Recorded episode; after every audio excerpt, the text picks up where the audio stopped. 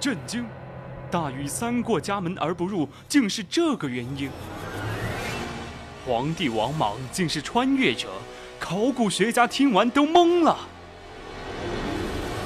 明朝皇帝朱元璋最得力的手下，小时候竟然叫这个名字。那么在哪里才可以听到呢？先切音乐，最古老的名人资讯，最猎奇的古人八卦，古人社区，这是你没听过的全新版本。每周一晚九点，我们在百科探秘之古人社区等你。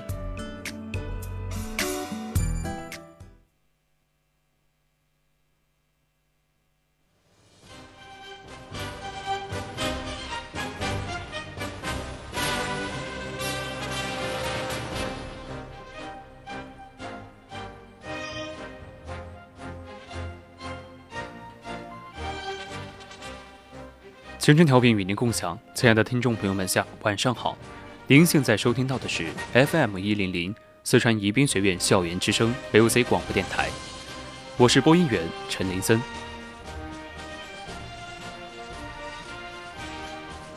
今天我们古人社区的主题是刑场上的官吏周文雍。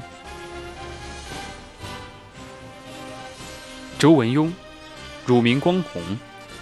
开平县百合下洞凤凰里人，一九零五年八月，生于一个贫穷熟识的家庭。周文雍是广州工人运动优秀领袖之一，曾任中共广东省委委员、中共广州市委委员，是广州起义的主要领导人。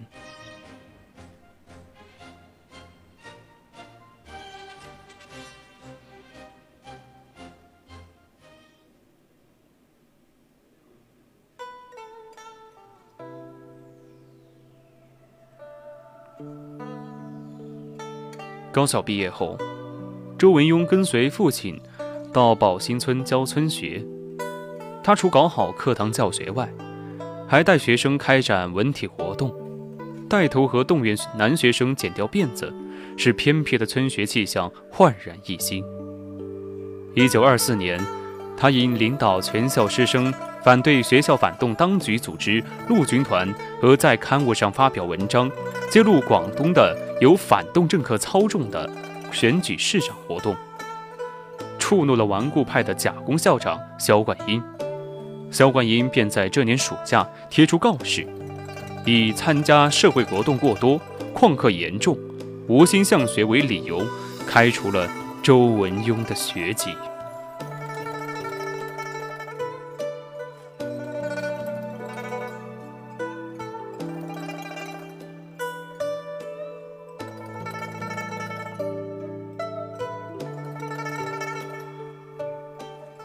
一九二四年，他因领导全校师生反对学校反动当局陆军团和在刊物上发表文章时，被开除了学籍。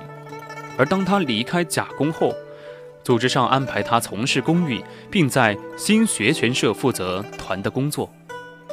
一九二五年，他参加中国共产党。一九二五年，省港大罢工时。他被派到广州沙面洋务工会参加领导工作，一直坚持到罢工胜利结束为止。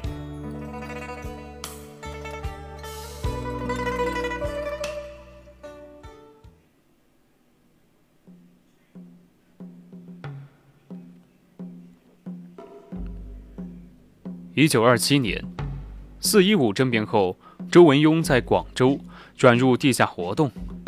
因单身汉容易引起怀疑，组织上于八月间派陈铁军到他身边假冒夫妻。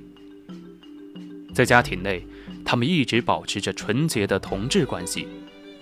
对富家出身的陈铁军来说，穷学生出身的丈夫忘我工作的精神不久就吸引了他。十一月间，周文雍在街头游行中被警察局逮捕。幸亏未暴露真实身份。陈铁军日夜悬心，以妻子的身份探监时，偷偷送进许多红辣椒。周文雍吃后满脸通红，如同发高烧一样说胡话。军童奸人大闹，和事先疏通了御医，监狱当局把他送往医院。地下党马上派人到医院支肘看守的警察，将周文雍抢出来，并送回家中。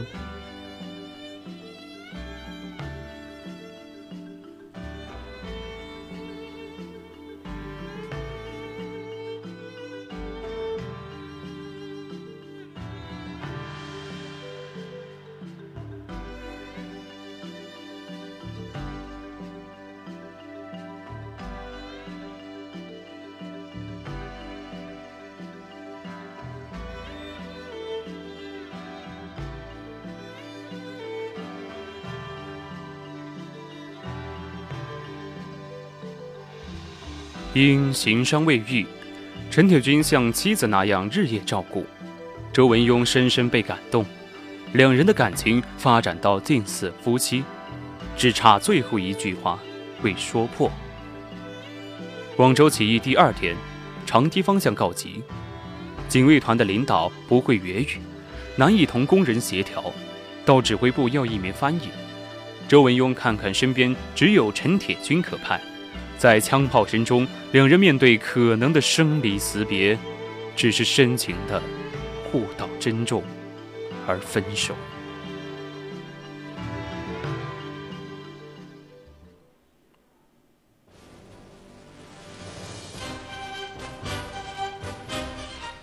十二月十一日凌晨三时三十分，在张太雷、叶挺、灰黛英、叶剑英、杨英、周文雍。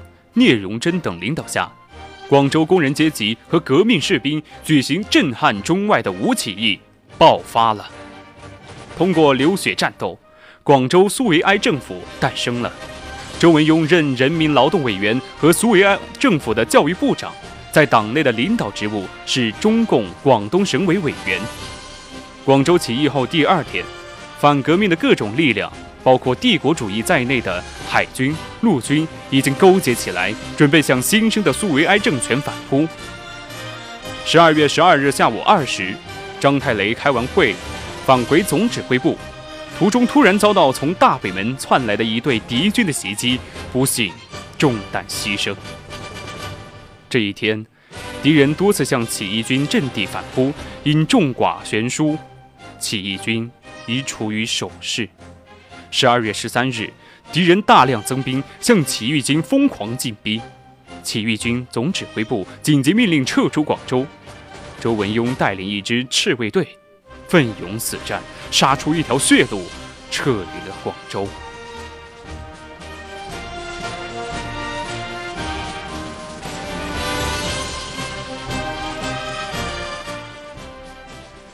起义失败，两人分别都前往香港。无数战友牺牲的悲痛和工作难题，又使这对恋人来不及再谈个人感情。广州起义后失败的第一个月，周文雍从香港回广州，提前回广州的陈铁军把他接到家里。他们仍然假扮夫妻，找寻失掉联系的同志，以便加强组织活动，并准备在春节期间发动一次政治攻势。不幸。除夕日，他俩所在的寓所不幸同时被捕。被捕后，敌人强迫对他们严刑拷打，但是他们始终坚贞不屈。最后，敌人强迫周文雍写自首书，他愤怒地拿起笔来，痛斥反动派的无耻罪行，并在墙上写下遗诗：“头可断，肢可折，革命精神不可灭。”壮士头颅为党落，好汉身躯为群裂。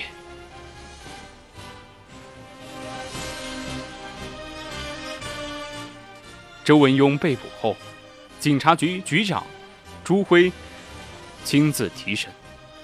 他见周文雍毫不动摇，下令用放飞机、坐老虎凳、插纸芯等酷刑逼供。周文雍几次昏厥。醒后人间不吐实。陈铁军受审时面对威胁利诱也毫不动摇，只关心丈夫的情况。敌人恼怒之下决定公开处决这对共产夫妻。周文雍在广州名气很大。广东军阀公开审判时，为掩盖拷打痕迹，为他脱下血衣，换上半旧西装。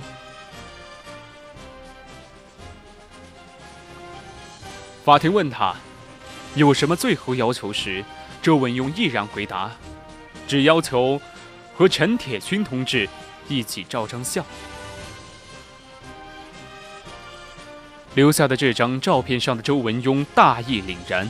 只是手势不正常，显然是受刑后造成的结果。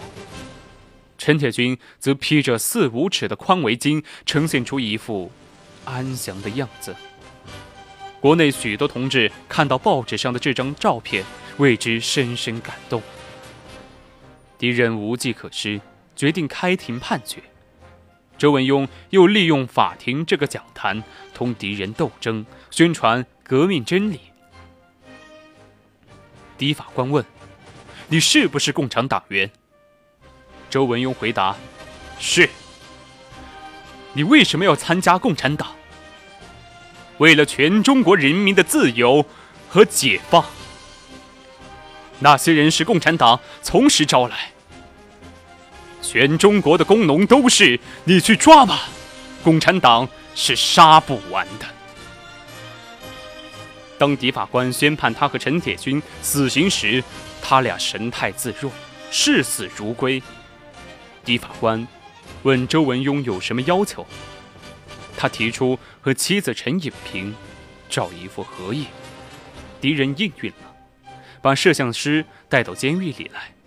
他和陈铁军肩并肩站在铁窗下照了一张相，作为给党和同志们的永久留念。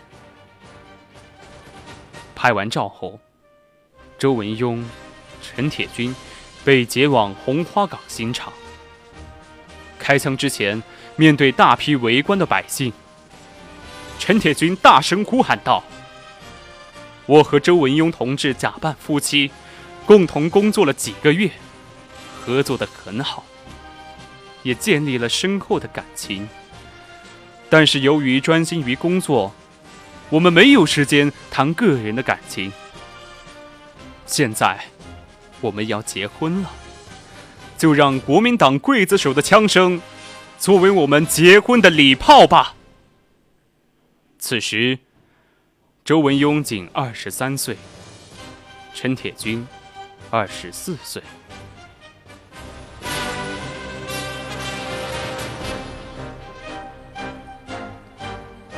今天的比。今天的古人社区到这里就要和大家说再见了，希望大家喜欢今天的故事。